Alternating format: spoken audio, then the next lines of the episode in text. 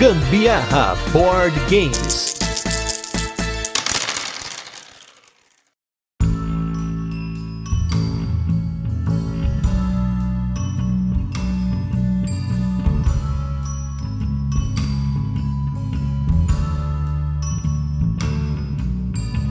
Galera, beleza? Aqui é Gustavo Lopes, Gambiarra Board Games, hoje com mais um Rodada dos Ouvintes, esse programa no qual a gente convida os nossos apoiadores lá do Gambiarra Board Games para participar de alguma pauta, de algum assunto, de alguma brincadeira. E hoje, gente, hoje é dia de falar de jogos que não deram certo. Aquele jogo que você tinha aquela esperança, que você comprou, estava maravilhado, você viu reviews, você falou, meu Deus, esse jogo é para mim. E aí na hora que você colocou na mesa...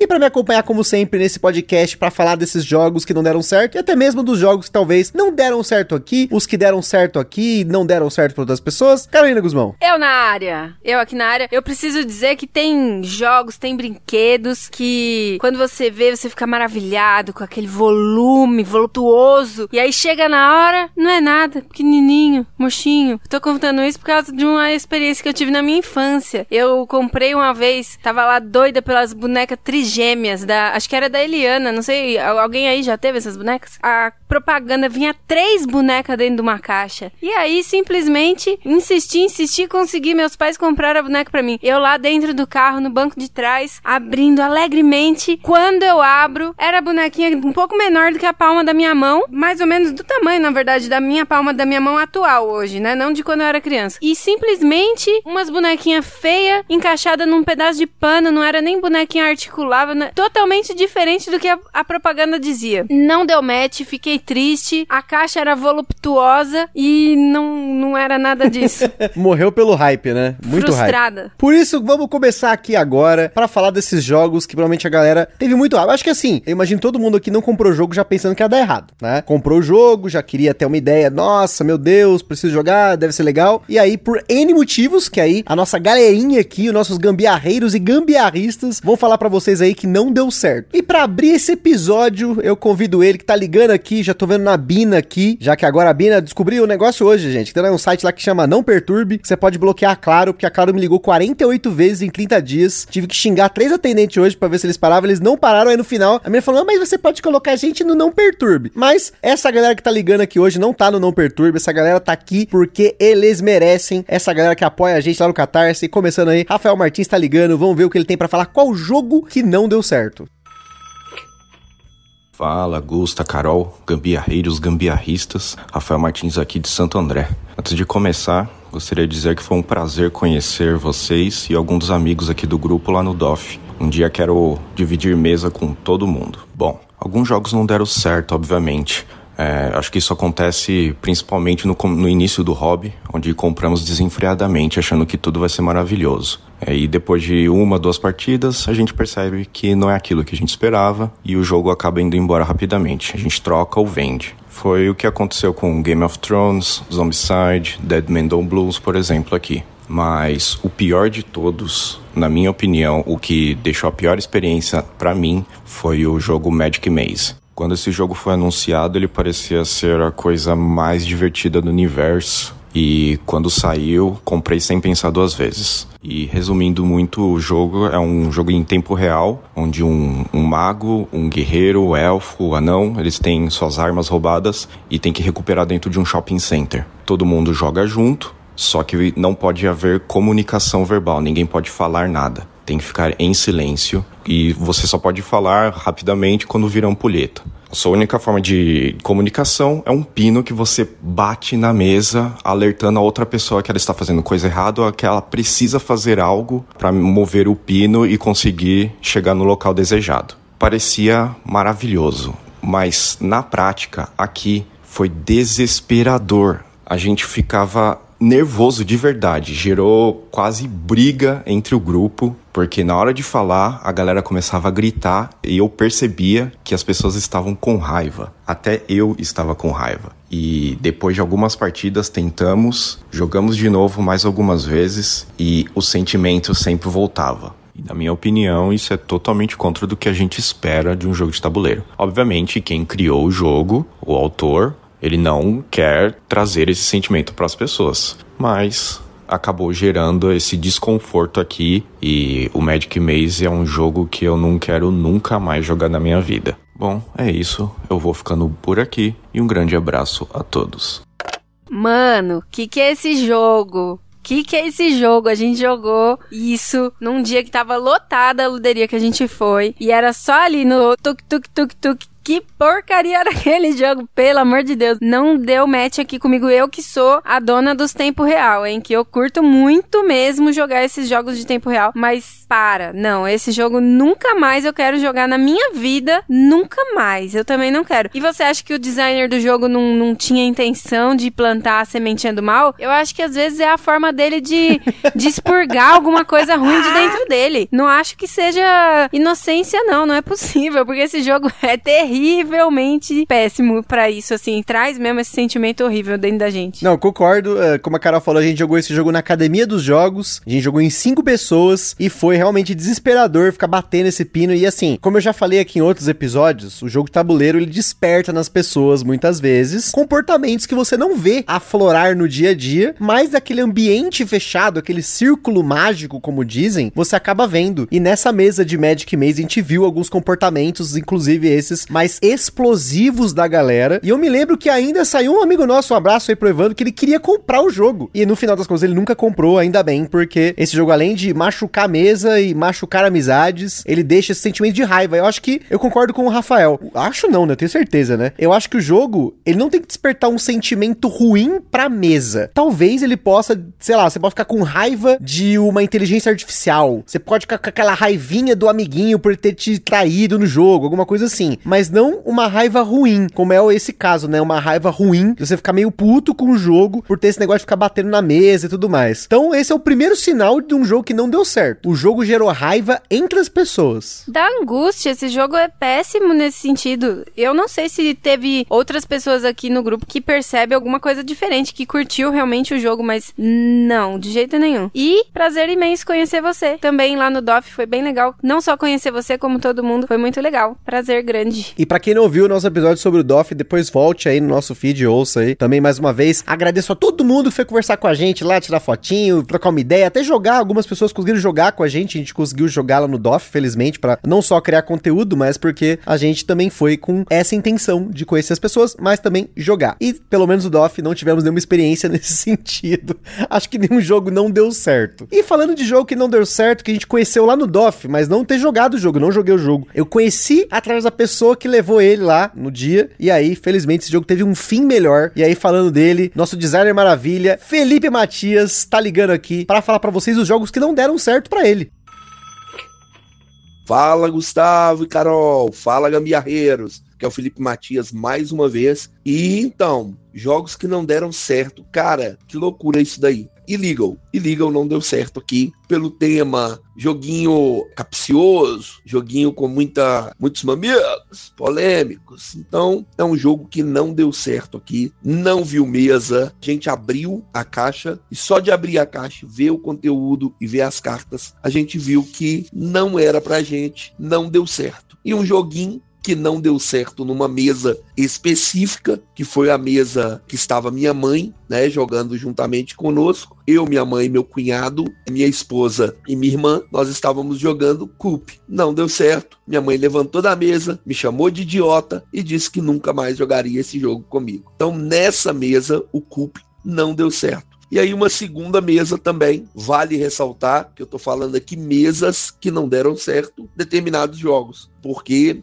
os jogos deu certo em outras mesas. Mas jogo que não deu certo em uma mesa onde estava eu, minha irmã e minha prima foi o Pandemic. Pandemic é aquele joguinho ali de boa, de boinha de jogar, não dá treta. Porém, minha irmã ficou muito nervosa porque ela não estava escutando as orientações que a gente estava dando, que eu estava dando no momento, que a minha prima às vezes dava no momento. Então ela ficou muito nervosa e literalmente ela me deu um soco. Cara, tomei um soco jogando Pandemic. Então, foram jogos que não funcionaram em determinadas mesas, que foi o Pandemic e o Coop. E jogo que não funcionou mesmo, que já troquei, foi o Illegal. É isso aí, galera. Um beijo, obrigado e até a próxima. Beijo, Dudu! O trauma foi tão grande pro Felipe Matias que ele tentou passar esse jogo até pra gente no custo de uma coxinha com coca, hein? Verdade, hein? Ele tentou, mas felizmente o Illegal lá do, do, do Felipe Matias teve um bom final, né? Ele teve um, um, um bom dono, ele foi pra uma casa melhor, pelo menos, né? Foi, vai ser bem cuidado, vai provavelmente ficar até Relíquia, numa... né? Relíquia. É uma relíquia, vai ficar provavelmente até numa prateleira de destaque. Depois procurem aí o jogo que o Felipe Matias comentou é o Illegal. Ele foi lançado no Brasil pela Conclave há muitos e muitos anos. E a grande sacada aqui, o outro motivo que o jogo pode não dar certo, é um tema pesado, né? Um tema que não apetece as pessoas e às vezes até ofende, né? No caso do Illegal, se vocês olharem as imagens do jogo, vai ver que tem cafetão, tem prostituta, tem cara usando drogas no jogo tal. E é um jogo desse daí social, né? Bem bobo, vamos dizer assim, no sentido de que ele tenta impressionar com essas cartas, com revista pornográfica e tudo mais, mas a pessoa pode ficar ofendida e não gostar do tema. Eu acho que aqui em casa, acho que não teve nenhum jogo que não deu certo por conta do tema ser pesado, mas tem temas, por exemplo, que às vezes a gente simplesmente não acha legal, né? Eu, por exemplo, não que o tema fosse pesado, mas o sobrevivência na Amazônia tinha uns negócios ali que eu ficava, ai meu Deus. Macaquinho, lembra que o macaquinho? dó, o macaquinho preso. Isso mexia um pouco comigo porque eles usavam foto mesmo, não era desenho, né? Eu tenho um negócio com animais que é terrível, é difícil de superar. Até recentemente a gente falando lá até com o Rodrigo Rego sobre o, o jogo Emboscados, porque, meu, por que que ele foi fazer a carinha dos bichinhos tão bonitinho, tão fofinho, e os bichos lá presa predador, um negócio tenebroso, mas esse daí eu consigo entender melhor assim, porque é cadeia alimentar, isso daí é óbvio, né, gente? Animal Planet. Animal Planet tem que acontecer, isso é natural. Agora, no caso do sobrevivência na Amazônia, aí tinha intervenção humana e é pesado, né? E teve dois casos que é importante comentar que o Felipe aí colocou pra gente aqui, que são as mesas que não deram certo. Isso aí, mesa não dá certo, eu nem vou começar aqui, que a gente vai ficar até amanhã só falando das mesas que não deram certo aqui em casa. Mas, os motivos pelo qual não deram certo no caso dele, dá pra gente comentar aí no caso do Coop, que é um jogo de blefe, um jogo, né, aquela coisa de você ficar ali, meu papel escondido e tal. Eu sempre tive um pouco de preconceito com esse tipo de jogo, eu não gosto muito desse tipo de jogo. Eu não curto esse negócio de ficar ocultando papel, de mentir.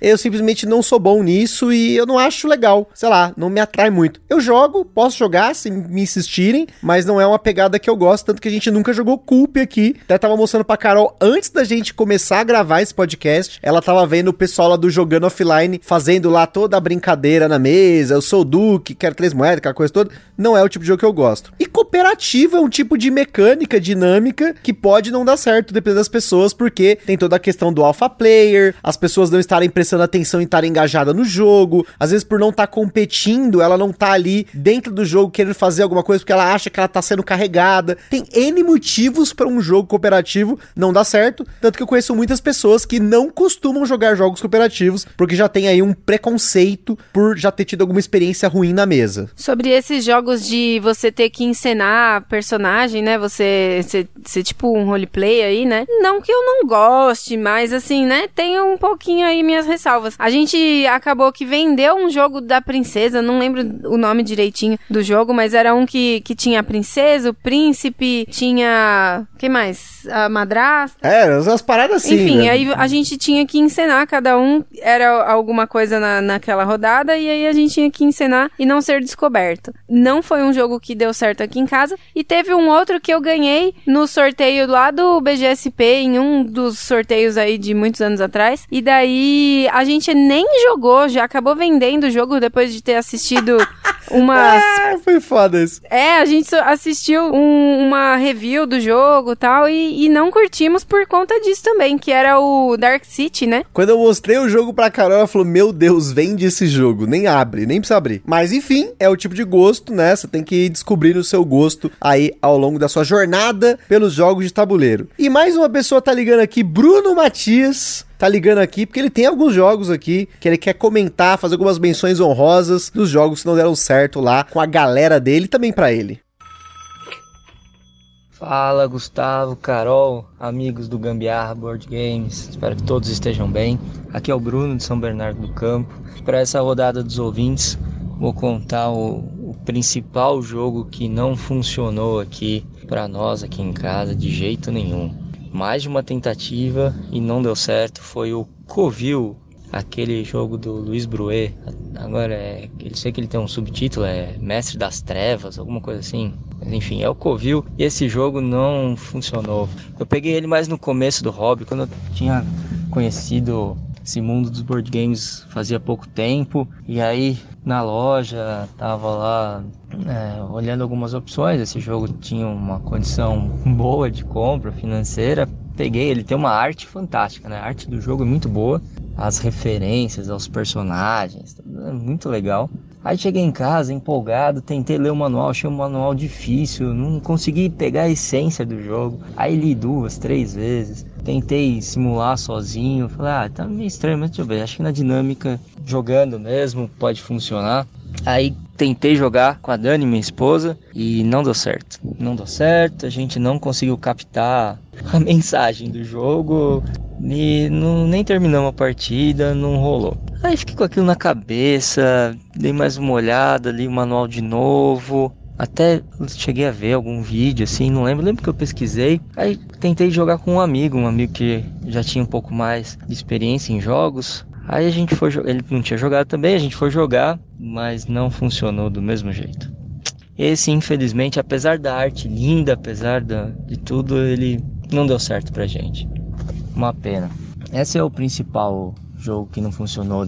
Aí tem poucas menções aí honrosas a serem feitas. Tem casos que não funcionam porque o tema não combina com alguém do grupo, né, que não gosta. Temática de zumbi, por exemplo, lá em casa tem uma turma que funciona bem com outras pessoas não dá para colocar esse jogo na mesa, no estilo de um zombicide. E tem um que não funcionou em casa ainda, mas esse ainda é importante, que eu quero fazê-lo funcionar, que é o Spirit Island. Esse eu acho que não funcionou, a gente já tentou ele umas duas vezes. A primeira nem terminamos a partida, a segunda nós terminamos, mas ficou muito longa. Mas é porque eu ainda acho que é o nível de complexidade dele. Eu joguei só com, com a minha esposa esse e acho que a gente ainda não tá no, no patamar necessário aí de, de vivência nos board games para conseguir deixar esse jogo fluir. Mas esse eu ainda acredito bastante, acho que ele há de funcionar em breve. Espero. Um grande abraço a todos. É, eu acho que eu entendo exatamente o que vocês querem dizer quando precisa estar no patamar para jogar o jogo, né? Aqui em casa, o meu caso sério é o Agra. Eu não consigo entender esse jogo, não consigo pegar o ritmo desse jogo. Não rola. Mesmo já tendo jogado outros jogos, às vezes um pouco mais complexo até do que ele, mas especificamente o Agra não não desenrola comigo. O Gusta joga super bem, pegou bem o jogo, mas aqui comigo não funcionou. Mas eu não desisti. É um jogo que eu já tinha dito que eu quero jogar mais uma vez, até para ver se faz um pouco mais de sentido, se eu amadureci é, o meu QI para jogar esse jogo aí. Sei lá, vamos ver, né, se vai, vai acontecer. É, só não aconteceu ainda por falta de oportunidade, gente. Tá difícil jogar um jogo pesado aqui em casa. A gente só tá jogando um jogo de 15 minutos. Fica denúncia, denúncia, denúncia. Ai, as indiretas. Piu-piu, começou os piu-piu. Ó o piu-piu aí. Tanto que, ó, platinei o Bloodborne já. Olha aí, platinei Elder Ring, Bloodborne. Parabéns, eu nem sabia. Ele acabou de me contar Platinei agora, antes dela chegar, porque tá atrasado. Estou gravando tarde hoje o negócio aqui. Mas, essa coisa de não funcionar ainda é importante. Se você tem esperança, às vezes é bom ter esperança que ainda vai funcionar. Mas, cuidado, às vezes insistir muito pode dar ruim. Spirit Island é um que tá nessa lista do ainda estou esperando funcionar. A gente jogou três partidas, uma por ano. Falta a partida desse ano, inclusive. Fica aí na lista das denúncias que jogo que não foi pra mesa. Agora, tem jogo que não clica, né? Que nem o, Bruno falou do Covil Mestre das Trevas. Não clicou de nenhum. Tem alguns jogos aqui que a gente jogou e não clicou. Às vezes na hora ali, na hora. Meeple Heist. Não clicou. Nós jogamos, nem terminamos direito a partida. Acho que a gente terminou, mas terminou na base da raiva mesmo, né? Porque, nossa senhora. Nossa. Que partida tranqueira aquela do Meeple Heist. Me desculpe aí, gente. É difícil. Já falei pra vocês. É muito difícil eu chegar e falar assim: esse jogo é ruim, não gostei, não deu certo. E assim, não deu certo porque eu não gostei mesmo, assim. Isso aí é irado da partida. Eu me senti, sei lá, não vou prolongar pra não ofender mesmo, mas realmente é uma coisa do Magic Maze lá. Ele despertou um sentimento de raiva, mas foi uma raiva por outros motivos. Então, às vezes o jogo não clica. Às vezes, paciência. Às vezes você vê no YouTube aquele gameplay maravilhoso, aqueles bonequinhos, aqueles meeple lindo, jogo de alocação trabalhadora jogadores, aí aquela coisa, nossa, componentes customizados, tabuleirão, nossa, todo mundo fala bem do jogo, aí você põe na mesa e a sua queridíssima fala assim, que jogo merda. Foi aconteceu com o caso do Viticulture, né? Só pra relembrar aí. Ah, não gostei mesmo essa corridinha tosca do Viticulture. Aí bota o galinho, eu ficava só no galinho, galinho, galinho, pra pontuar com o galinho. E foi o jogo só isso pra mim. Mas deixa eu só aproveitar antes que o, o assunto mude, rapidamente. Eu preciso dizer que se por acaso alguém viu lá no Instagram a minha foto segurando o Heist, eu quero ganhar no BGSP esse Heist, é porque se por acaso eu for sorteado e ganhar esse jogo, fiquem tranquilos que eu vou garantir que será feito um sorteio pra galera dos apoiadores, hein? Olha aí, olha Já aí. tô lançando aqui. Se eu ganhar o sorteio do BGSP número 61, eu vou sortear o Heist, porque nesta casa não ficarás. Não ficarás, e nem o nosso amigo também não ficou. Mas, gente, fica um disclaimer aqui, fica um disclaimer. Isso aqui é importante. Essas cornetadas todas aí dos jogos tal, não se sinta ofendido por um jogo, tá? Tem muita gente que leva pra si, sabe? Tá ofendendo o jogo, tá me ofendendo. Não seja esse cara. Se você é esse cara, você tá ouvindo o podcast errado. Aqui, a gente não se ofende por jogo. Quer reclamar de Anacrone? Já aí, Anacrone no episódio, ó, tava demorando, demorou pra eu falar. Você não gostou de Anacrone? Tudo bem, nós vamos ser amigos, nós vamos se abraçar no DOF, tranquilamente. Tanto que eu abracei umas duas ou três pessoas lá que falaram mal de Anacrone pra mim. Mas continuamos amigos, continuamos tranquilos, porque o hobby é pelas pessoas, não pelos jogos. Não, já repetimos aí várias vezes. Mas fica aí o alerta que pode ser que você se sinta ofendido por alguma coisa que alguém vai falar aqui ou que a gente vai falar. Então não se ofenda. A gente não tá falando de você, é o jogo e o jogo não é você. Lembre-se disso. Você não é o jogo, o jogo não é você. A menos seja o designer do jogo aí, por favor, me desculpe. Mas agora vamos lá, vamos seguir em frente aqui. Mais uma ligação. Bruno Ribeiro está ligando aqui pra gente pra contar uma experiência dele aí. Vamos ver que jogo que não deu certo com ele lá. Salve Gustavo, salve Carol, beleza? Gente, aqui quem tá falando é o Bruno, eu sou aqui de São Paulo, da, da capital. O jogo que não deu certo pra gente aqui foi o XCOM. Ele é um jogo que eu e minha esposa a gente pegou quando a gente era namorado na época, em 2016. E aí a gente pegou ele tentando sair um pouco daquela ilha do Scotland Yard, do detetive, né?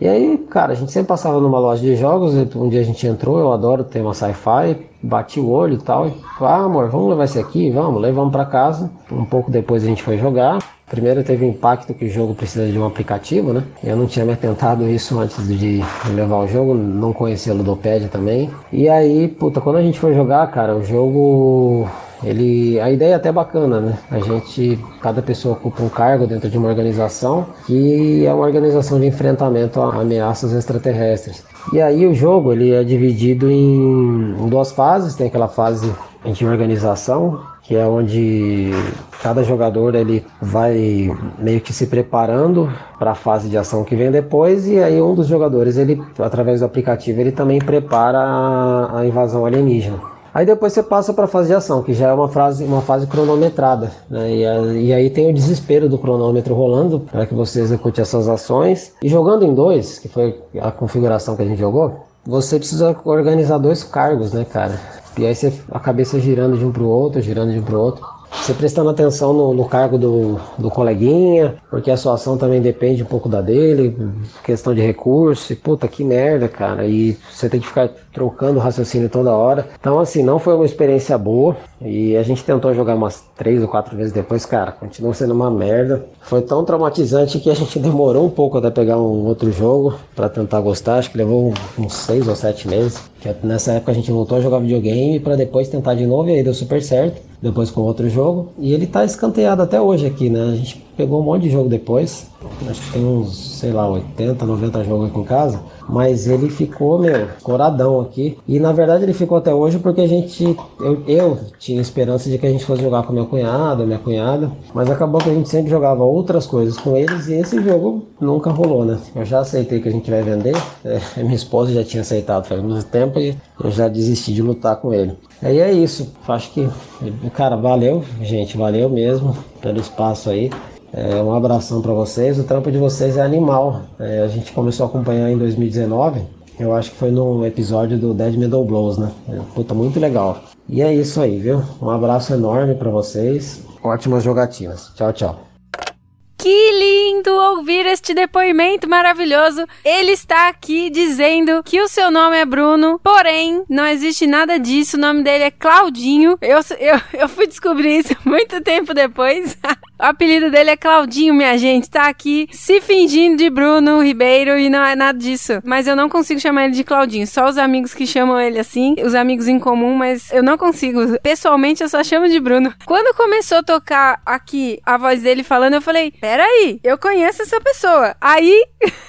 Falei pro Gusta, é o Bruno, é o Bruno que trabalhou comigo. Aí ele me mostrou a foto e é mesmo. Caramba, que legal te reencontrar por aqui. Maravilha. Mas eu ouvi sim, claro que eu ouvi o áudio todinho. E tem vários jogos que a gente pega mal dessa mesma forma, que deixa de escanteio por um tempo para tentar jogar em outros momentos, talvez, e ver se vai pegar melhor ou se não vai pegar melhor. Mas aqui em casa a gente teve experiência, inclusive um que você até citou aí, que foi o Dead Man's Doublons a gente no começo gostou bastante, jogamos, o Gusto até ganhou a caixa, como que chama? Caixa Deluxe, né? Edição Deluxe, Deluxe, é, edição, edição Deluxe. Deluxe desse jogo dos amigos, ganhou de aniversário e tal. Mas daí a gente jogou tal, daí depois começou a ver que não tinha muito sentido aqui pra gente mais. E, tipo, depois a gente acabou vendendo o jogo porque já não, não combinava mais com a nossa rotina de jogos aqui em casa. Mas tem outros que, tipo, gera raiva mesmo. E aí você deixa de jogar. Não é o nosso caso de ficar sete meses aí de quarentena, igual vocês ficaram, você e a Mari ficaram, mas aqui a gente acaba sempre renovando, jogando outros jogos em cima, mas realmente dá umas frustradas mesmo. Tem alguns que não pega de jeito nenhum. E esse caso de jogar jogo com aplicativo também, vocês já sabem a minha opinião. Só alquimistas aqui que reina, o resto não. E essa coisa de você jogar um jogo em dois, que às vezes você precisa se adaptar a jogar controlando dois personagens, fazer o dummy player, aquela coisa que a gente já comentou aqui sobre dummy player, sobre jogar em dois, é o que pode dificultar se você tá começando agora. Isso é complicado, por isso que é importante você consumir bastante conteúdo. Essa coisa da experiência, tem gente que vai falar, não, para mim eu acho legal controlar dois personagens. Tem outras pessoas que não, vai falar, não, isso aqui, esse dummy player, essa adaptação do jogo para dois, que na verdade era para quatro jogadores, não vai rolar. Então, assim, jogar em dois é uma arte. A gente sabe, a gente compartilha com vocês, teve até um episódio aí sobre jogar em dois jogadores, né? Sobre jogos que a gente joga em dois, porque vai muito de experiência. E aí pode acontecer exatamente o que aconteceu com o Bruno e com a Mari aí, de pegar um jogo que ele necessariamente ele tem uma adaptação para jogar em dois, e isso incomodar ao ponto dele não ter gostado do jogo. E aí quase, né, abandonou o hobby, ó. Felizmente ele seguiu em frente. Um que aqui a gente ficou bem frustrado quando jogou em dois foi o Cryptid, né? Quando eu tive que controlar dois personagens Caderninho ali. lá, né? Para, gente, pelo amor de Deus, eu não conseguia decorar nem a regrinha lá da cor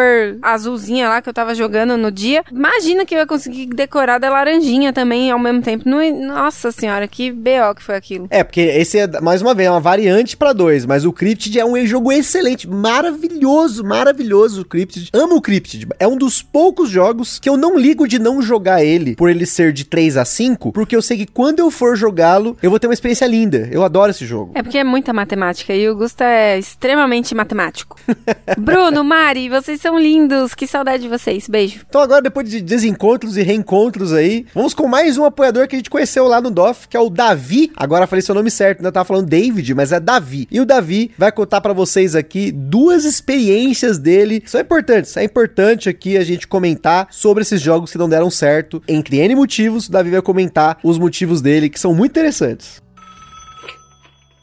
Meu nome é Davi, sou de Guarulhos. Bom, o jogo que não deu muito certo para mim foi o Fotossíntese. É um jogo muito bonito, jogo maravilhoso, mas eu testei ele com três grupos diferentes e nos três grupos diferentes eu achei que no, depois do primeiro grupo o que aconteceu eu achei que poderia ter sido alguma culpa minha é, de não ter entendido as regras fui ver a regra revisei vi gameplay assisti vídeos aí tudo que é jeito fui pro segundo grupo aconteceu a mesma coisa e no terceiro também. O que que é essa coisa? O jogo acabou ficando monótono. Você ia jogando tem aqueles bloquezinhos aquelas furadinhas de olho mas foi ficando meio monótono formato do jogo. Então não foi uma boa experiência. Inclusive tem uma piada do meu filho, ele fala assim para mim: "Ô papai, mas quando que as árvores vão começar a atacar aqui?" Eu falei, não, filho, a árvore não ataca, não. É só pra você aprender mesmo a fotossíntese aqui. Mas a árvore não vai atacar, não. Ah, então tchau. Foi embora. E foi brincar. E largou lá a gente jogando. Uh, esse foi o fotossíntese. E o outro jogo lá, é, que é totalmente diferente, é o oposto, que é o When I Dream que você tem ali um tem um timerzinho, então o um negócio é mais agitado. Você coloca ali a venda e começam a dar a, as pistas para você da carta que está na tua frente, né? E você tem que descobrir aquela carta rapidamente. É muito mais agitado que o fotossíntese. Mas a experiência em dois grupos que eu joguei diferente, as tentativas, foi a mesma. Você tirava aquela venda, então você tinha meio aquele negócio, você tá com a venda. A galera não curtiu muito o lance de você tá com a venda, não tá vendo, e aquele negócio meio pavoroso ali descobre a, a, dica e, e aí depois conta uma história. Então parece que você tá no meio de uma cortina de fumaça, caiu uma bomba de gás lacrimogêneo ao seu redor, agora conta a história. Foi meio que engraçado. A sensação que as pessoas tiveram com o jogo, muito desse, desse jeito, que você tinha que descobrir alguma coisa, mas tem aquela venda, então você acorda,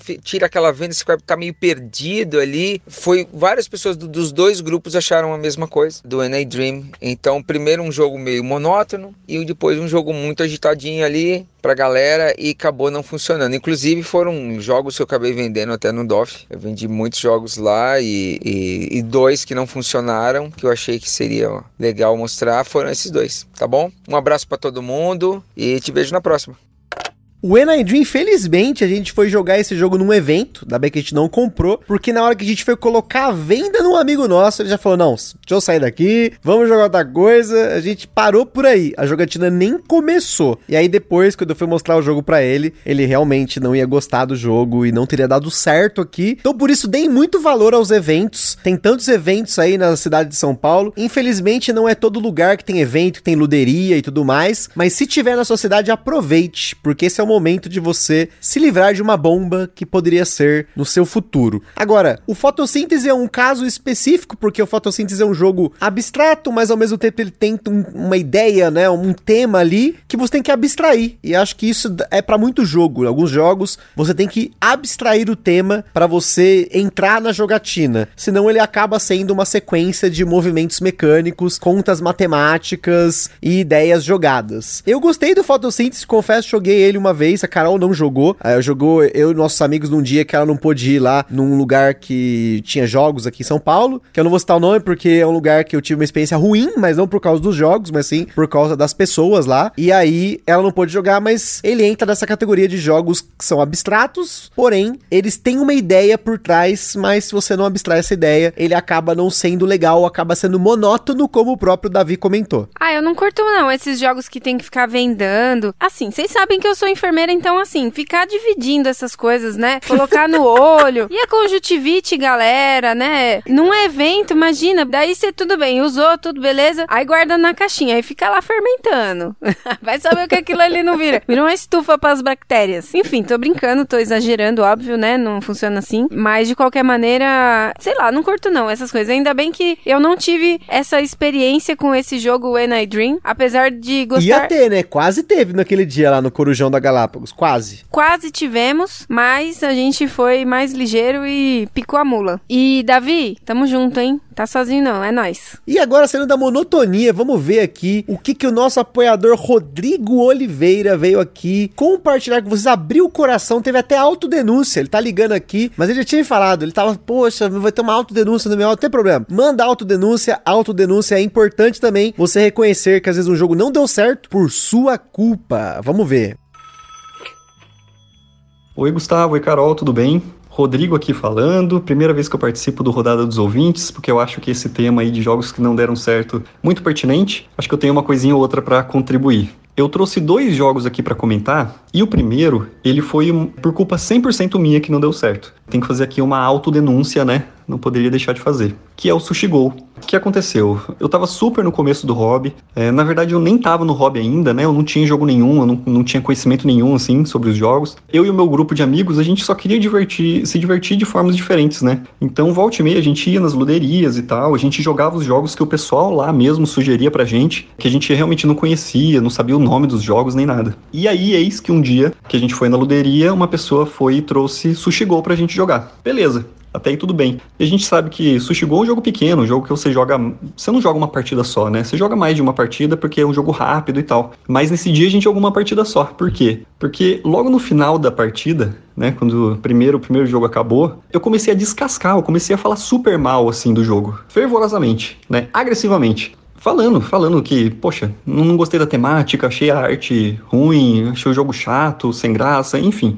Descasquei o jogo lá para todo mundo. E aí a gente, poxa, vamos jogar outra coisa então, não sei o que, né? A gente foi jogar outra coisa. O problema é, né? Depois de um tempo que a gente fica mais inserido no hobby, a gente consome mais conteúdo e tal, é, a gente vai percebendo, né, o tamanho da, da bobajada que a gente fez, né? E aí, por exemplo, um cast que vocês fizeram sobre regrinhas de etiqueta na jogatina, né? Famigerado cast que eu percebi o quanto eu fui babaca, né, nesse dia. Porque eu, eu descasquei, eu falei super mal do jogo na frente da pessoa que trouxe o jogo pra mesa, super animada, querendo jogar. Então, assim, super babaca e espero nunca mais fazer isso. Eu acho que ficou aprendizado para mim mesmo aqui, uma autodenúncia, né, como eu falei. E, enfim, existem muitas outras formas de você dar um feedback sobre um jogo que você jogou agora, né? Acho que esse que eu fiz foi o pior possível. Mas enfim, né? A gente segue com a vida. E o segundo jogo é o Trail by Trolley, que para quem não sabe é aquele jogo que pega aquele dilema do bondinho, né, que ah, ou você atropela um trilho com uma galera ou você atropela outro trilho com outra galera. O problema desse jogo foi a questão do grupo. Por quê? Era um grupo que se levava muito a sério, levava tudo muito a sério, na verdade, e era um casal, né? Joguei com um casal de amigos. Começou a gerar umas discussões, assim, bem desnecessárias, assim, pro jogo, porque esse jogo, Trail by Trolley, é um jogo para você jogar, é, é, jogo de festa, é para você se divertir, dar risada, não é para você levar a sério. É um jogo de zoeira mesmo. E eles estavam levando muito a sério, qualquer dileminha ali, qualquer escolha que eles tinham que fazer, gerava uma discussão, uma, aquela discussão pesada de casal mesmo. Então, assim, eu nem podia fazer nada, porque eles ficavam lá discutindo, discutindo, discutindo, e eu já não tinha mais controle sobre a situação. Então era não era só discussão de ah, você vai dormir no sofá, hein, se você escolher meu trilho. Não, não era. Era discussão bem mais profunda, assim. E aí eu fiquei lá sem saber o que fazer e tal, né? Tipo, clima pesadíssimo já. Nossa, clima chato, pensa só. E jogamos só uma partida também, e aí eu, eu mesmo sugeri pra gente jogar outra coisa e tal. Eu sei, por exemplo, que agora eu nunca mais vou levar esse jogo para jogar com esses amigos, porque é um jogo que eu gosto, só que é um jogo que você precisa ter uma galera certa para jogar. Não é um jogo para se levar tanto a sério assim. É um jogo para dar risada só e, enfim, fazer piada e tal. E esses foram meus dois casos aí de jogos que não deram muito certo. Espero que deem certo em outros momentos. O Sushi Go já não sei muito porque eu tenho um pouquinho de ranço, vou confessar. Desculpa aí, vou sofrer represálias, mas enfim. Um abraço para todo mundo aí e bom cast pra galera. Valeu!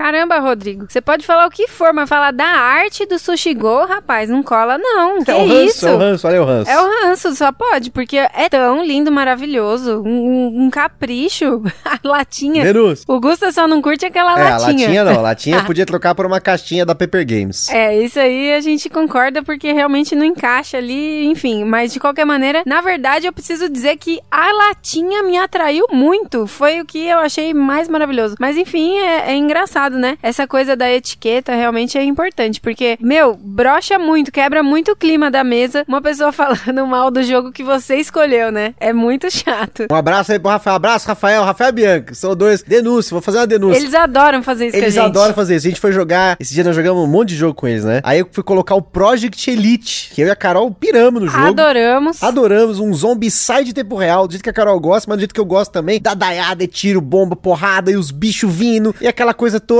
É meio Magic Maze esse negócio aí, hein?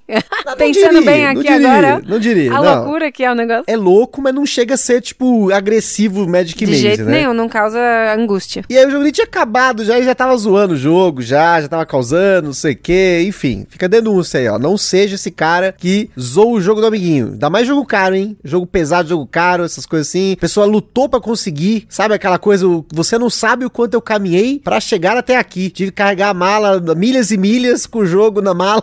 Literalmente, o menino chegou com a hérnia lascada. Vencemos o leilão desse jogo lá do outro lado do mundo, enfim, né? Mas essa parada realmente da etiqueta é importante, gente. Ouçam depois esse cast sobre piores comportamentos na mesa, porque tem muita coisa que às vezes a gente faz inconsciente, né? Essa coisa de criticar o jogo, de arrebentar. Às vezes você tá no calor do momento, você fica meio bravo ali e é complicado, porque tem um apego emocional da pessoa do jogo, que ela pesquisou, que ela foi atrás, que ela levou, ela queria que você jogasse com ela, né? É uma experiência social. É diferente você sentar na frente de um videogame, jogar um jogo e arrebentar ele depois, né? Eu acho, pelo menos, né? Eu tô até começando a, a cuidar um pouquinho mais, porque eu fico falando tanto da arte maravilhosa do Clemens Franz. Não, não precisa falar que é maravilhosa, isso já sei pode, que você não gosta. isso pode acabar ferindo as pessoas que por acaso gostam muito, né? Coraçãozinho Clemens Francisco. Então, é, eu, eu tô tomando mais cuidado para não ficar, né, deixando tão explícito que eu acho horrorosa, péssima, a pior de todas as artes de jogos. Carol, agora apareceu, pra quem não assistiu lá do The Office, o Todd Packer pedindo desculpa pra galera, ofendendo todo mundo pelos apelidos, né? Denúncia. E aí tem mais um caso aqui, né, que o Rodrigo comentou, eu gostei muito dessa história aí, do casal que leva a sério. Gente do céu, essa história de levar a sério jogatina é uma das piores coisas que você, meu amigo minha amiga que tá ouvindo, pode fazer. Não leve a sério, é só um jogo, é só uma brincadeira, certo? Isso aqui tem que ficar muito claro para você que tá querendo jogar, a menos que você esteja num campeonato, valendo dinheiro, valendo toba, sei lá. Aí sim você pode ficar nesse nível, assim, mas jogar party game sério é sacanagem, né, gente? Pô. Aí ele reclama se eu durmo jogando. Qual que é a dessa daí? Não, mas dormir jogando, pô, aí complica, hein? Ah, no, é só um jogo. Mas, pô, dormir é sacanagem. Aí, e a experiência social? É, aí nós estamos falando disso aqui. É isso que eu tô falando. A denúncia é que você não pode levar a sério, mas tem que ter seriedade. Tem que ter compromisso. Vamos jogar? Vamos jogar. Vai dormir, né? Sacanagem. Aí não pode. Se o sono bate, se acerte com ele. E nesse negócio de dormir, de repetição e tudo mais, quem tá ligando aqui é a Amabile pra contar um pouquinho da experiência dela com um jogo bem próximo dessa história aí da Carol de dormir, querendo dormir e jogar. Talvez porque na hora tava meio repetitivo o jogo, mas não era. Era a Carol que não tava engajada. Então vamos aí. Amabile, faz a sua denúncia. Olá pessoal, tudo bem? Aqui é a Amabile de São Paulo. O jogo que eu escolhi para contar para vocês aí que não deu certo foi o Mansions of Madness. Ele não é o único, mas talvez tenha sido um dos que mais me doeu ter que admitir que ele não deu certo. E olha que a gente tentou. Jogamos em 2, 3, 4 e 5 players. Mas ainda que ele seja um jogo lindo, com uma temática que eu curto bastante, é auxílio de aplicativo, que eu também achei uma proposta legal, ele não funcionou. Essa coisa de anda, pega a pista, bate no monstro, monstro bate em você. Rodada seguinte, o que, que a gente faz? De novo. Anda, pega a pista, bate no monstro, o monstro bate em você. Então a gente acabou realmente vendo que ele não ia funcionar aqui em casa, não estava trazendo aquele momento de diversão, ele estava sendo mais ali um estresse, e a gente acabou fazendo uma troca e trocamos ele pelo Orleans com uma expansão. Então, no final, ele foi para uma família que estava mais interessada nele e nós ganhamos um jogo que tem muito mais a nossa cara. Teve outros aí que, que foram embora, tem um aqui que tá esperando para ir embora, que é o K-Truck Racer, outro que a gente achou uma temática super diferente, mas depois na mesa não fez tanto nosso estilo. Mas é isso, a gente vai aprendendo com esses erros e usando essas experiências para comprar jogos de uma forma mais assertiva. E é isso, pessoal. Obrigada, um abraço, uma ótima semana aí para vocês. O Amable, mas você descreveu todinho o jogo Zombicide e até o Nemesis até. Vocês se dão bem com Não, esse tipo de isso, jogos? Que isso, gente. Falou mal do Nemesis, eu vou cortar do podcast. Quem, quem que tá falando mal? Eu tô falando mal de ninguém, eu gosto inclusive. Eu só quero saber, vocês costumam jogar e gostam de jogos tipo Ameritrash, assim, essas coisinhas assim? Geralmente é Ameritrash que tem mais isso, né? Ah, não, mas ó, ve veja bem, veja bem. O Nemesis não tem nada desse negócio de ficar repetindo toda hora a mesma coisa. Muito pelo contrário, tem momentos cinemáticos. O menino se ofendeu. Corta o Nemesis. Fiquei ofendido. Fala Fiquei do ofendido. Zombicide, vai. Zombicide é basicamente Zombicide, isso. Pega a pista, aí você faz, move e toma a tapa da, da besta. Essa jogatina do Zombicide aí que ela dormiu foi o Zombicide Black Plague. A gente devia estar tá com os bichos na mesa lá e tava mais ou menos igual a que a Famabile falou aí. Eu não gosto do Black Plague, essa história mais medieval aí não é comigo. Ó o tema aí, tema que não dá certo, mas tem os jogos medievais que dá certo aqui sim, hein? Fica aí, fica aí a denúncia também. Mas, eu acho que isso acaba complicando quando o jogo é longo demais. Foi que nem a experiência que a gente já contou aqui do Zombicide com a expansão lá do Toxicity Mall. O jogo ficou muito longo e muito repetitivo e aí não deu certo. Agora, eu sei que o Mansions of Madness tem amigos meus que já jogaram esse jogo, que levaram horas e horas e horas e tiveram uma experiência excelente, porque deu certo, eles estavam engajados ali, já é uma galera com um background de RPG, já tá acostumado com o jogo ter uma experiência longa, que vai ter um momento ali, que vai ter uma morosidade, mas aí a jornada e o desfecho é que importa tanto, que vai aí, faz toda a diversão na galera, mas conheço gente que dormiu jogando Mansions of Madness também. Mas aqui, vou falar de um cara que gosta de Mansions of Madness, e ele trouxe outros jogos que não deram certo no lugar do Mansions of Madness. Olha só que bacana, ele curte, deu certo, mas vamos ver aí o que, que o Thiago Watanabe tem para comentar para vocês de jogos que não deram certo. Fala pessoal do Gambiarra, e aí Gustavo e aí Carol, tudo bem com vocês? Bom, aqui quem tá falando é o Thiago Watanabe, aqui de Santo André. Vamos falar aí dos jogos que não deram certo na coleção. Então, o primeiro jogo, vocês vão meio se assustar qual o jogo que é, foi um Banquete Aldin, um baita jogo, um baita euro. Por que não deu certo? Porque foi meu primeiro jogo de board game moderno. Eu tinha conhecido Eldritch Horror com um amigo, me apaixonei, porque eu vim do RPG, então foi um jogo que me cativou. E aí eu falei pra minha esposa que eu queria comprar meu primeiro jogo de board game. Fomos numa loja em São Paulo, que nós conhecemos, né, pela internet, entramos lá e falei pro rapaz que eu era novo, que jogo ele podia indicar. Aí eu comentei que eu conhecia a Ludopedia, aí comentei dos top 10. Ele falou, ó, ele falou, qualquer jogo dos top 10 aqui da Ludopedia, que você pegar, você vai gostar. Só que às vezes eu não, acho que eu acabei não explicando muito bem, ele não entendeu que eu era novo, né? Não, não tinha muita experiência. E logo pegar um banquete ao de cara assim, e comprei, né? Fui lá, me comprei, cheguei, montei, comprei sete tabucaneiros, tudo bonitinho, li as regras, vi vídeo, fui jogar. Na época ainda nem tinha muito vídeo sobre o jogo, né? Era acabado de lançar. Jogamos tal, apresentei pro, pro casal de amigos nossos que também gostaram do Eldritch Horror e eles não gostaram. Apresentei pro outro grupo de amigos, que foi o cara que me apresentou o Eldritch Horror, eles até gostaram, mas falaram, nossa, o jogo é pesado e tal. Minha esposa gostou, mas ela não entendeu o jogo. E aí, no final das contas, o jogo começou a ficar encostado. Aí fui comprando outros jogos. Esse banquete ordinho não vinha à mesa, não vinha à mesa, não vinha à mesa. E eu falava que eu gastei uma nota no jogo e não jogava, então decidi trocar. Aí achei um jogo que combinava com a mesa. Né? Troquei para um Maze of Madness, pro Emerson da Bravo Jogos, abraço Emerson. E aí esse jogo, né, veio mesa e tal. E foi essa experiência, acabou. É um jogo que às vezes hoje poderia dar mais certo, mas eu acabei não querendo comprar mais ele, né? Conhecendo os novos jogos. E o segundo jogo, tem mais um aí que vocês amam, que eu já assisti o podcast de vocês, que é o Código Secreto Imagens. Nós compramos, jogamos bastante, né? Apresentamos pra gente que nunca jogou, o pessoal gostou, mas eu não sei se foi muito fácil para mim entender o jogo e dar as dicas ou entender as dicas. Perdi a graça, não vi a graça jogar esse jogo. Eu achava ele muito simples, muito fácil. E aí apresentei essas situações para minha esposa, ela também concordou falou que é um jogo que não tava tendo tanta graça. Então, para um party game que você não se diverte, né, a gente preferiu passar para frente. Vendi ele, comprei outros jogos, outros party games que tem aí que me divirto muito mais. E acaba, é aquela situação, você acaba tendo um jogo que você comprou, fica encostado, você não joga, não acha graça. Então, melhor passar para uma pessoa que vai se divertir com o jogo do que ficar com ele aí e pegando poeira. E é isso, pessoal. Valeu aí, um grande abraço para vocês e tamo junto. Até mais. Cara, quem é quem é que instruiu esse, esse rapaz dessa ludaria? Pelo amor de Deus. Devia bem, bem dar uma puxada de orelha nele. Não se inicia nunca com Banquete Odin. Pelo amor de Deus, nem eu ainda tô me servindo com esse jogo muito bem ainda. Eu fiquei realmente muito traumatizada quando o Gusto abriu a caixa. A gente foi buscar o jogo no Quinto dos Infernos, aqui em São Paulo. Ele comprou, arranjou lá, ele faz os, os jeitos dele lá de conseguir mais barato. E aí, esse jogo foi buscado lá bem longe né? Eu dirigindo, como eu digo sempre. E aí, o jogo, quando chegou em casa, a gente abre o jogo e não parava de sair coisa de dentro da caixa e era peças e peças e muita coisa. Eu fiquei literalmente assustada e preocupada com o que desenrolaria.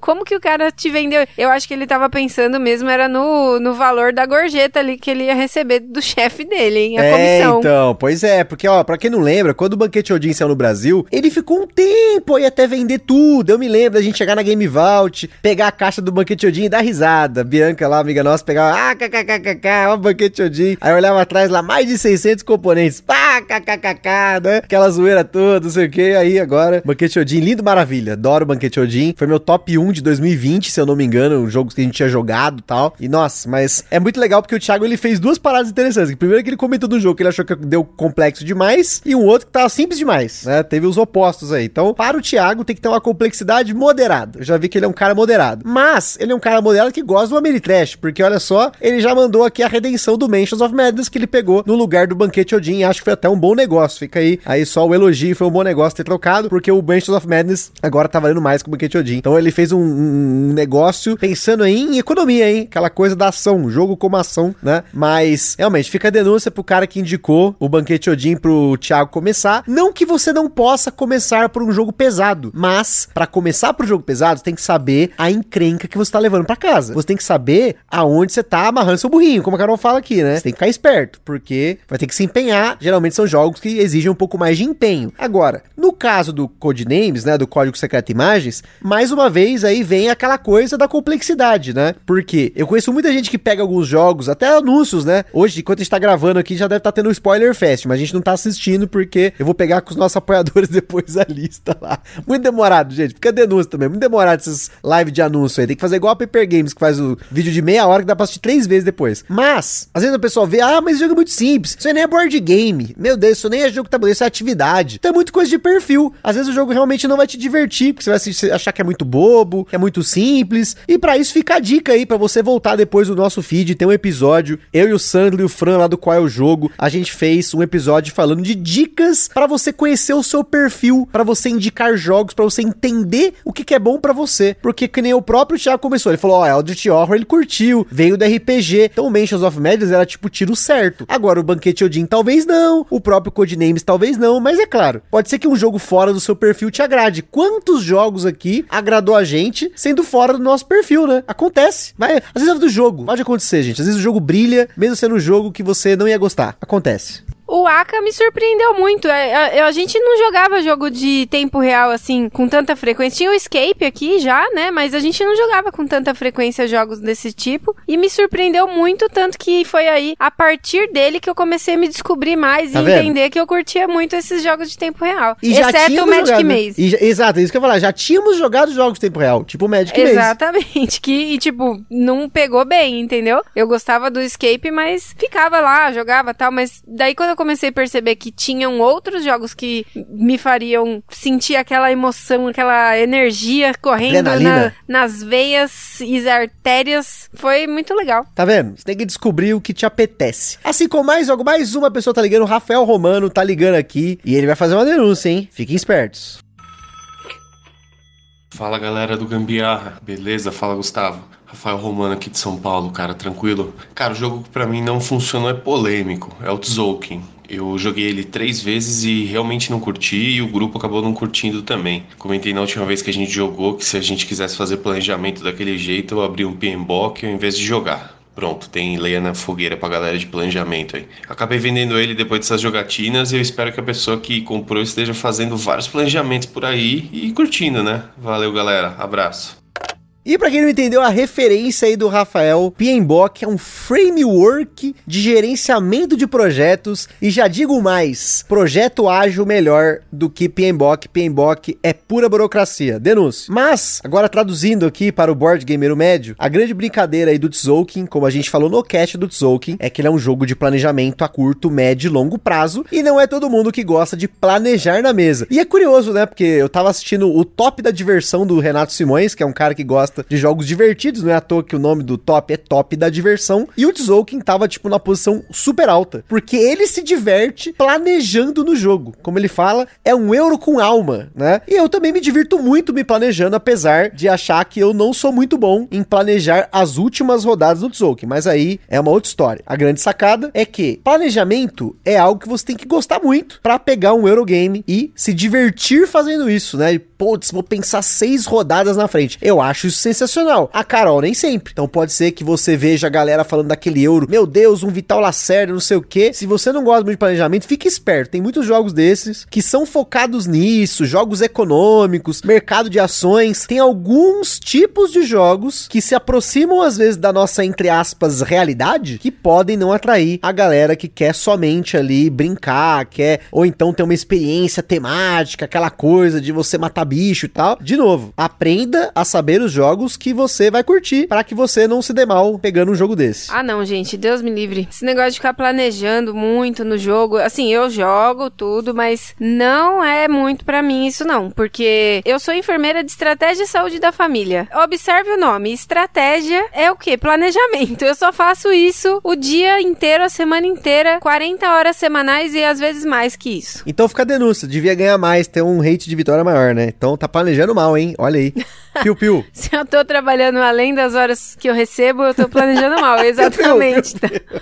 Essa foi, denúncia essa foi uma, uma, facada porque eu cheguei depois do horário hoje e ele já tá aproveitando denúncia. pra Queria pra jogar Ken Flower aqui que chegou, que ela nem sabe que chegou e não Nossa, vou poder tô descobrindo altas coisas hoje. Terminou o Bloodborne, agora que chegou o jogo novo, não tava nem sabendo. É isso aí, gente, tá vendo? É isso aí, coisa que dá certo que não dá certo Só pra vida. vocês entenderem o porquê que eu não tô sabendo, é que eu cheguei, eu não passei da sala para trás de casa, entendeu? cheguei até o banheiro, no corredorzinho ali, e não fui para trás. Então quer dizer que eu não cheguei no quarto para poder ver o jogo que já está lá, com certeza. É, não, mas é pra dar tempo do Fábio editar, gente. Hoje o Fábio não dá tempo. Estamos gravando aqui no limite. É, no limite. Ele, ele, já. Quando eu chego, já, já tá tudo montado. O microfone posicionado, tudo certinho, só sentar e começar a falar. Aqui é quase um estúdio na sala, que é montado no dia que vai gravar, tem que desmontar tudo de novo. Mas agora, vamos lá, gente. Vamos continuar esse jogo da diversão. Aqui é falando um jogo que a Carol e eu se divertimos. Quem jogou, não sei, todo mundo. Talvez o Diego não se divertiu tanto quanto ele gostaria de ter se divertido, porque aí vai muito de cada um. Vamos agora aí com Akira Miyake, direto de Curitiba, para comentar um pouquinho sobre um jogo que não deu nada certo para ele. Bom dia, gambiarreiros. Aqui quem fala é o Akira de Curitiba e hoje, na minha primeira participação na rodada dos ouvintes, eu vou contar um jogo que não deu muito certo aqui no meu grupo. Na época, eu e meu grupo ainda estávamos iniciando no hobby e gostávamos muito de jogar The Resistance, por, pela simplicidade das regras, é, você não tem a necessidade de sentar numa mesa, então a gente jogava várias e várias partidas. Então ficamos sabendo do jogo Máfia de Cuba, lançado pela Galápagos, que parecia ter todos os elementos que a gente gostava: blefe, dedução social, personagens variados. Compramos a cópia e logo colocamos na mesa, mas foi um desastre. Em Máfia de Cuba, um jogador assume o papel do chefão da máfia e deve compartilhar uma caixa de charuto com seus comparsas, mas nessa caixa possui diversos itens, como diamantes e fichas de personagem, então cada jogador deve pegar um desses itens e passar a caixa à sua esquerda, até chegar novamente até o chefão, que confere o conteúdo da caixa e deve iniciar um interrogatório com o objetivo de recuperar todos os diamantes roubados. O jogo depende muito da interpretação do chefão, que deve fazer as perguntas certas para conseguir recuperar seus diamantes, e do engajamento do restante da mesa, que deve também saber mentir, blefar ou falar a verdade quando for conveniente. Essa necessidade de interpretação e essas novas estratégias acabaram por afastar o grupo do jogo. Acabamos colocando ele no fundo do armário e voltamos a jogar The Resistance. Hoje o nosso gosto para jogos mudou bastante, assim como o nosso autoconhecimento, então nunca mais tivemos experiências tão desastrosas quanto essa. Um forte abraço e até a próxima.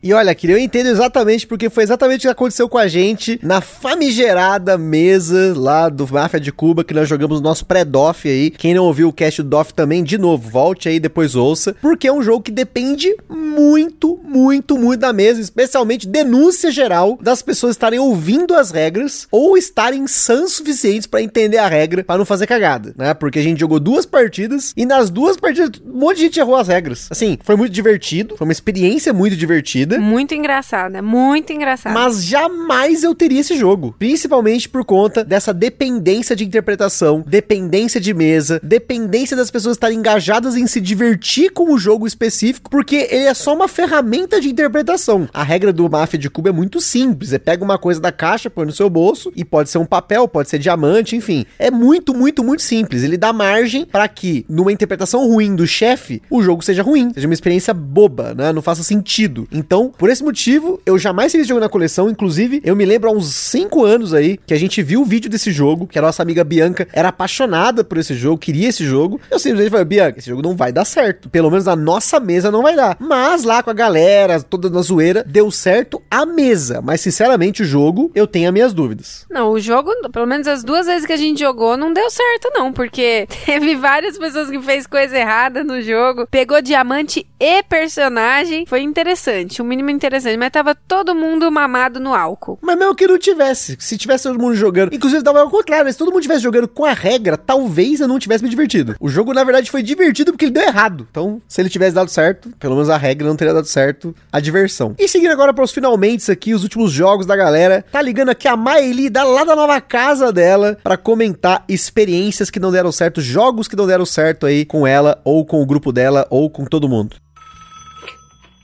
Fala pessoal do Gambiar Board Game, Carol, Gustavo. Jogos que não deram certo por aqui. Um que eu posso falar que não deu certo e ninguém gostou foi Last Friday. Quem gostou, na verdade, foi só quem foi o Jack, porque todo mundo ficou meio que a ver navios. Eu não sei se a gente não entendeu bem, mas ninguém curtiu o jogo. Esse jogo a gente jogou até numa luderia que eu não curti, eu não curti Eldritch Horror, tentei jogar, o Arkham também, achei muito maçante, muito cansativo. Algumas pessoas também não gostaram, os dois amigos meus também não gostaram, já tava pedindo pelo amor de Deus que a gente fosse devorado pro jogo terminar. E eu também particularmente não gostei muito do Carcassonne, não consegui gostar. Forte abraço para todos os gambiarristas e é isso. Na experiência da Maeli tem uma parada aqui que é única que a gente não falou até agora, que é jogos com o famoso Overlord, ou aquele jogo que é um contra todos. E mais uma vez, você tem que se conhecer muito para gostar desse tipo de jogo, porque por exemplo, eu sou o cara que eu me divirto como Overlord, né, como o 1, e eu me divirto ali no meio da galera na brincadeira. Tem alguns jogos que a gente tem aqui que a gente teve essa experiência, como por exemplo, o Fear of Drácula e o Busca pelo Anel, que a Carol teve uma experiência boa como o Overlord, como Drácula, como a Sociedade do Anel fugindo lá o Frodo, e eu me diverti tanto quanto dos dois jeitos, mas gostei muito de jogar tentando deduzir, tentando encontrar a Carol, seja eu nas ghouls lá no Busca pelo Anel, seja eu um caçador de vampiro tentando procurar o Drácula. Esse aqui é um caso bem específico mesmo, então esse tipo de jogo um contra todos, jogo com Overlord, sempre procure entender, porque geralmente são jogos longos, difícil ser um jogo rápido, acho que o Attack on Titan é um desse estilo e ele é super rapidinho, mas talvez o pessoal não goste porque acha meio bobo, que tem rolagem de data, não sei o que. Achei ele maneiro, a gente fez aí um episódio sobre o Attack on Titan, mas o Fear of Drácula, o Last Friday, o Busca pelo Anel são jogos longos. Então, procure saber mais sobre esses jogos e novamente, às vezes você vê o vídeo no YouTube, poxa, vai ser muito legal, a galera vai ficar deduzindo, eu vou ser o bichão lá, não sei o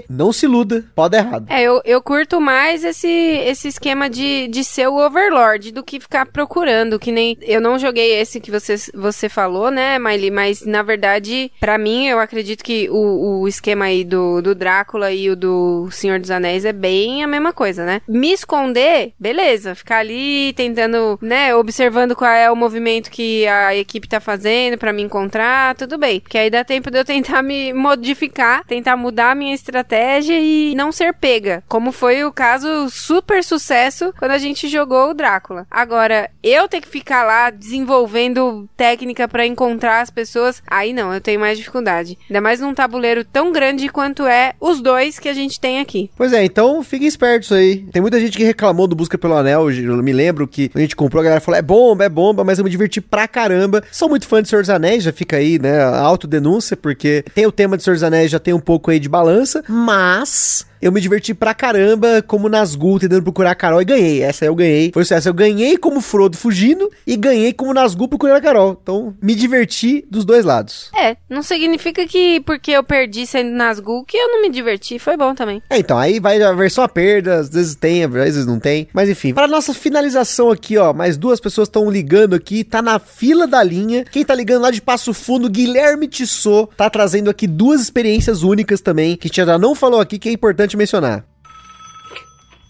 Fala, gambiarreiros. Aqui é o Guilherme Tissot de Passo Fundo, Rio Grande do Sul. Eu poderia falar sobre diversos jogos sobre esse assunto do cast, mas eu vou focar em apenas dois para não tomar muito tempo. O primeiro jogo é o Dead of Winter, e o erro começou porque eu era muito novo no hobby e eu comprei achando que ele tivesse uma pegada estilo Zombicide. Mas ele não tem nada a ver com Zombicide. Ele é muito mais próximo de um Battlestar Galactica, ou do recente lançamento da Galápagos, o Insondável. Então ele é muito mais pesado do que a gente estava acostumado na época. Esse jogo nós somos sobreviventes em uma colônia durante um apocalipse zumbi, e nós precisamos cumprir objetivos pessoais e objetivos do cenário para vencer. Só que esse jogo ele é cooperativo, mas no meio de tudo isso tem um traidor que vai tentar ferrar com todo mundo. A questão que deixou esse jogo problemático na nossa partida foi que eu sabia desde o começo quem era o traidor e eu não falei por pena. No final de cada rodada, o grupo precisa resolver uma crise, por exemplo, doar uma quantidade X de remédios para a colônia. E essas cartas elas são doadas secretamente. Então essa é a melhor oportunidade que um traidor tem de sabotar a colônia. Mas nesse jogo ele tem algumas localidades onde a gente pode pegar essas cartas. Por exemplo, posto de gasolina. O traidor, ele foi lá nesse posto de gasolina e ele pegou algumas cartas lá. E na hora de doar para crise, todo mundo doou suas cartas e a única carta que não era de remédio era uma carta que dizia lá que ela veio do posto de gasolina. Então esse jogo ele tem essa questão das localidades nas cartas para a gente poder fazer meio que uma, uma análise e tentar descobrir retroativamente quem é o traidor, para a gente ver, pô, quem é que teve lá no posto de gasolina? Ah, foi você, foi você.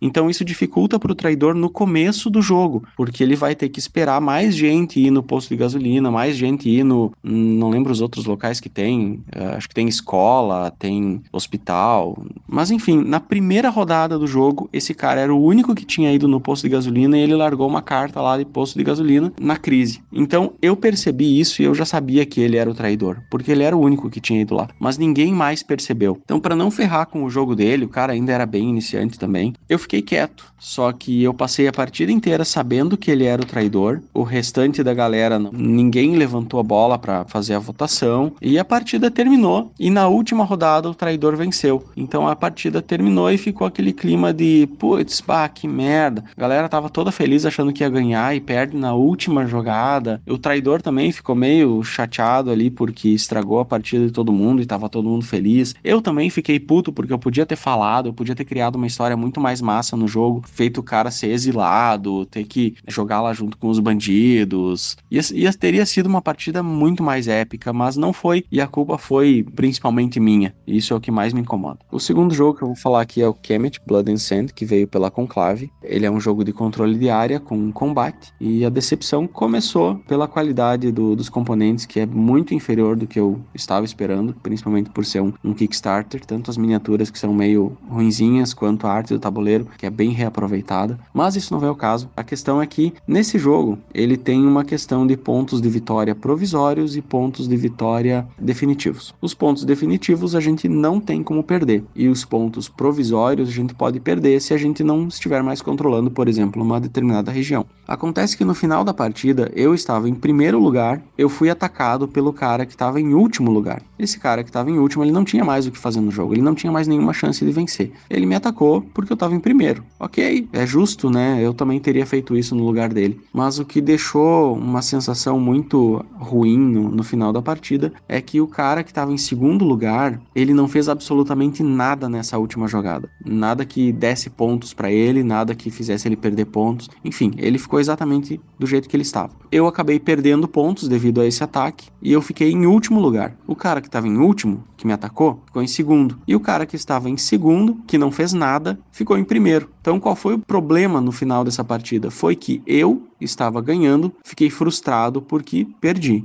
O cara que estava em último e que me atacou ficou frustrado porque ele decidiu o final da partida a favor do cara que estava em segundo. E o cara que estava em segundo também ficou frustrado porque ele venceu o jogo sem sentir que ele mereceu vencer. Então foi uma situação muito ruim, ninguém saiu da mesa feliz, nem por ter vencido. Foi uma situação bem desagradável. Nem sei se eu gostaria de jogar esse jogo de novo, talvez eu dê uma segunda chance no futuro, mas tenho que dar um tempo e absorver tudo isso que aconteceu. Então é isso, galera. Falou.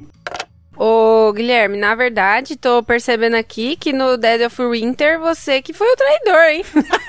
Você traiu todo mundo, rapaz. Que isso, rapaz? Que tá... você poderia ter resolvido esse BO logo no início. Jogou um jogo comprido pra caramba.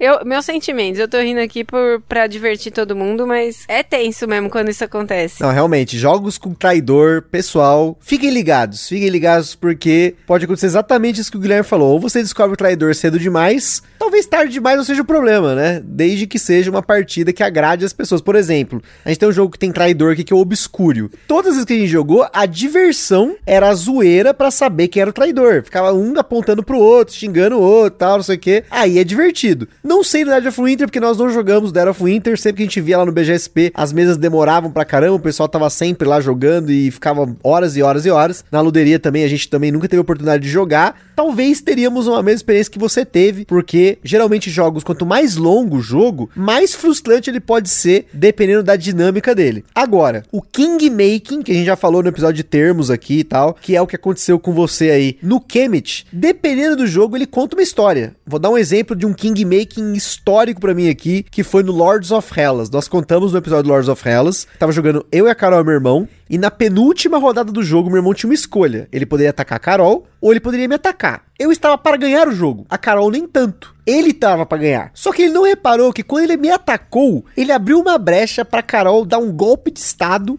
e lançar a condição de final de jogo lá, que era construir o último andar da construção dos Zeus, da estátua dos Zeus, e ela conseguiu se assegurar ali com tranquilidade e ganhou o jogo. Foi uma partida muito legal, nunca vou esquecer, olha só, porque o king making que aconteceu ali, ou seja, ele me tirou a vitória para dar a vitória para Carol, não foi tão frustrante porque a Carol estava jogando muito bem, ele estava jogando muito bem, eu também estava, a gente estava pau a pau ali, mas a Carol não fez nada para que ele me atacasse. Teve um metagame, aquela zoeira tal, mas eu poderia ficar frustrado de tipo, tá, pô, eu tava ganhando, ia ganhar, por ele ter me atacado, a Carol ganhou, né? Porque ele abriu essa brecha. Mas eu acho que isso faz parte, tem muitos jogos que contam uma história usando o Kingmaking. Para quem nunca assistiu, assista a palestra do Cole Verley sobre o poder do Kingmaking, é uma palestra em inglês, é excelente, maravilhosa, em que o Cole Verley, ele explica por que, que ele gosta do Kingmaking em jogos como Root e o Oath. E talvez o novo dele, acho que chama Arcs, é bem provável que tenha algo do tipo, porque é o poder de contar a história dentro da partida. Mas vai muito do que você tá procurando no jogo de tabuleiro. Eu tô rindo aqui, gente. Como é o nome dos jogos do cara? Root, Oath e Arc. Parece muito o episódio dos Simpsons, que tá aquele. aquele Como é o nome do, do que vive bêbado? É o Barney! Parece um, uma das falas dele quando ele tá soluçando. Of War? Ai, gente, nada que, a ver, né? Que é isso? Nada Só tem três letras os jogos do cara? Só... Sei não, tá contando muito mal, né? Quatro letras, né? Root, R-O-O-T. Ah, é Root. Oath, O-A-T-H e Arcs, A-R-C-S. Pronto, falei isso errado. Contou errado, denúncia, contou errado. Tome cuidado, denúncia aí. O jogo tem Kingmaking, se você não curte, passe longe. E pra gente finalizar aqui, Bruno Carvalho tá vindo aqui, ligando, ele já tava na espera, tá na espera quase uma hora aqui pra poder contar essa experiência, pra gente fechar esse rodada dos ouvintes com chave de ouro. Fala galera, aqui é o Bruno de Maranguape. Estou aqui para falar um pouquinho das minhas experiências com jogos que não deram certo. É, aqui no meu grupo não é tão comum, mas já aconteceu. Geralmente eu tento pesquisar bastante antes de comprar os jogos e aí tento também sempre levar um jogo mais ou menos baseado no estilo de cada grupo que eu tenho. Então não, não costuma ocorrer tanto, mas já aconteceu. Eu acho que os dois principais casos foram o San Juan. Na época a gente tinha o San Juan e o Porto Rico e acabava que o tempo de partida dos dois eram parecidos, apesar do San Juan ter a proposta de ser mais simples, né? Por ser apenas cartas. No nosso grupo acabou não fazendo sucesso e, e aí eu acabei passando para frente. Outro que a gente teve um problema e esse deu dó de passar foi o Steam do Martin Wallace, que é um jogo que eu tive a oportunidade de conhecer no evento e eu gostei pra caramba. E aí tentei apresentar para um, pra um grupo, um dos meus grupos mais regulares, e a galera não gostou do jogo, foi sofrido demais. E aí foi uma experiência tão oposta da que eu tive no, no evento que eu acabei passando, mesmo sabendo que o jogo era bom, mas tipo, o meu, como o meu grupo não se adaptou bem ao jogo, então acabei passando. Mas é isso, então vai acontecer, é inevitável, principalmente para quem gosta de, de apresentar jogo, nem sempre os jogos vão se encaixar para aqueles públicos, mas é isso. Então, um abração aí para todo mundo e até mais. Valeu! Eu senti essa mesma frustração quando a gente colocou aqui todos todo empolgado o Rush MD pra Bianca e pro Rafael jogarem, não curtiram. A minha mãe e a minha irmã não curtiram também o Rush MD, apesar de terem jogado, mas, né, a minha mãe ainda ficou com mais cuidado. Ah, interessante, né? interessante é Legalzinho. É mas não gostou muito, não. E isso me frustrou um pouco, porque, tipo, eu tenho maior pique com o jogo, gosto pra caramba. A gente agora tem expansões, já ofereci várias vezes e ninguém quis jogar a expansão com a gente. Só eu, eu jogo porque eu gosto muito. Davi Turquinho com seus amigos acertaram nesse. Mas vou, vou contar de outra experiência, já contei, mas vou recontar aqui de jogo que nós jogamos em evento, trouxemos pra mesa foi uma porcaria. The Climbers, gente, The Climbers, como a gente tentou dar certo. Já falei aqui, eu vi o Jack jogando lá no BGSP, meu Deus, vamos jogar, vamos jogar lá. Nossa, Carol gostou, também achei legalzinho, pá. Fui lá, comprei o jogo no lugar de um ticket to ride lá na Livraria Cultura, que eu tinha um saldo lá para gastar. E aí, voltamos para casa com o jogo, jogamos uma, duas, três, quatro vezes e não deu certo. Nem pros nossos amigos, né? A Bianca também tava empolgada de jogar o The Climbers, né? E aí, na hora que a gente jogou, todo mundo ficou. Ah, pois é, né? É, pra mim é tipo aquele tapete mágico. É a mesma coisa que ter o tapete mágico em casa. é legal, bonito, interessante, né? Mas ok, isso aí é tipo pra jogar num evento mesmo. Nada de, de se ter em casa, não. Novamente, fica o valor dos eventos aí para vocês. Você frequente sempre que possível um evento da sua cidade aí, algum amigo seu que tá fazendo um evento caseiro. Às vezes seu amigo tem um amigo aí com uma luderia em casa, né? O cara tem um monte de jogo, ele chama a galera para conhecer jogos, vai conhecer. Você não tá gastando nada. No máximo você paga a comida lá, junta a galera, fala: "Vamos comprar umas comidas aí, comprar os quitutes, uns churrasquinho aí, ou até aqueles quitutes que são aprovados na mesa de board game, né? Que é o amendoim que não tem pozinho, né? Essas paradas que não suja jogo. Compra, leva. Aí é o suficiente, você tá pagando pela experiência da jogatina. Às vezes é um jogo que você vai jogar e não vai gostar, que não daria certo, e aí você teve a experiência e fica aí o aprendizado pra sua vida que aquele jogo não deu certo, você não gastou nada com isso, pelo menos não aquele gasto emocional de você procurar o jogo, comprar o jogo, esperar ele chegar, ficar na empolgação para pôr ele na mesa. Ainda mais a galera aí que enfrentando a pandemia deve ter comprado um monte de jogo que tava louco para jogar e aí na hora de colocar na mesa isso pode frustrar muito, até a pessoa abandonar o hobby. Veja aí, o áudio do Bruno comentou, ele ficou sete meses de jejum de jogo depois de uma experiência frustrada. Então, gente, a lição que fica aqui é que você vai ter na sua vida jogos que não vão dar certo. Pode ser que seja um jogo que você tava apaixonado no amor à primeira vista e aí na hora deu errado, ou um jogo que você achava que daria certo com uma galera, aquela coisa do e se? E se eu colocar isso para jogar com a minha família? E se eu colocar isso para jogar com meu irmão, com a minha irmã, com a minha companheira, com o meu companheiro? E aí na hora a pessoa chega para você e fala: "Que jogo ruim". Acontece, é raro, mas acontece muito. Então, fica aí a lição para vocês. É raro, mas acontece muito. Então, pessoal, queria agradecer a todo mundo que mandou suas experiências e também mande sua experiência lá no nosso Instagram, lá na Ludopedia, comenta. É, a gente gosta de ler comentário. Às vezes eu só curto o comentário, mas você sabe que se eu curtia é porque eu li o comentário. Às vezes eu só não tinha nada para responder porque seu comentário foi muito bom. Então, fica aí. Conte as suas experiências pra gente, a gente quer ouvir mais. E mais um Rodada dos Ouvintes com sucesso aqui para vocês. Tamo junto, aquele forte abraço e até a próxima. Sai memada? Me apaixonei. Falou, gente. Beijo, tchau. Ninguém vai entender esse meme, procura aí. Você é mimada no YouTube.